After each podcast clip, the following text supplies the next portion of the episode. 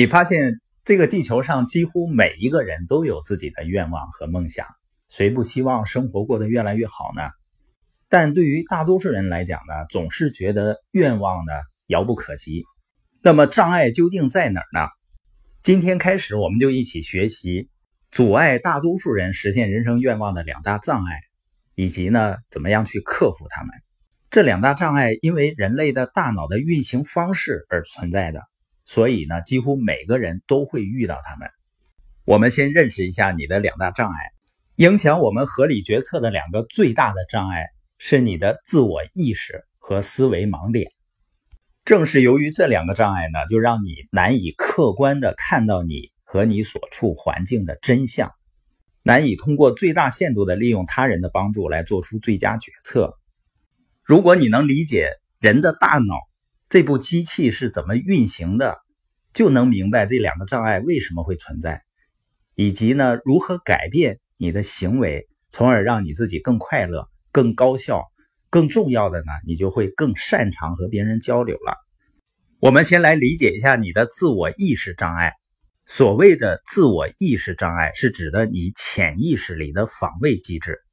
它让你难以接受自己的错误和弱点。我有时候会发现呢，小孩子找借口的能力好像是天生的。当他做错一件事情的时候呢，他会想尽办法推卸给别人。像我的孩子小小辈儿，他还是经常说对不起，我错了。但是遇到一些事情的时候呢，他真的犯了一些错误的时候，他最直接的、最本能的反应还是马上想找一个借口。而在生活中，即使是他犯了所谓的错误，我们是很少指责啊、批评他。那为什么他还要找借口呢？所以我意识到了，每一个人都有一些根植于内心最深处的需求和恐惧，比如呢，需要被爱，害怕失去别人的爱，需要生存，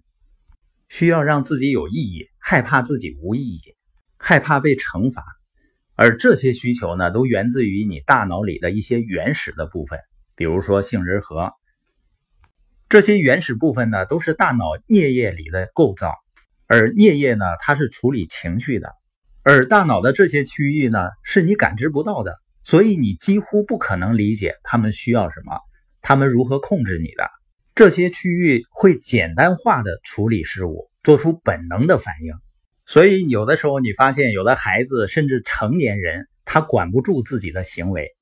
就是因为他更多的受大脑深处的本能反应的控制。而这些区域呢，它是渴望赞誉。把批评视为一种攻击，你看啊，这块很有意思。尽管我们大脑更高级的部分能够理解一些建议啊、建设性的批评对我们是有利的，所以你看，有的领导在开会的时候，他表现得很谦虚，他要求大家呢可以放开了批评、提建议。当人们说到一些不疼不痒的事儿呢，他是能够接受的。但是真正再深入的时候，涉及到对他完美性进行评价的时候，有的领导就开始坐不住了，或者呢就急眼了，因为原始大脑呢会把这些批评视为一种攻击，就开始产生情绪了。所以今天我们要了解呢，我们每个人都受两种大脑支配，一个呢就是理性大脑，更高级的意识就源自于我们的理性大脑，也就是大脑皮层。更具体的说，就是在叫做前额皮层的部分。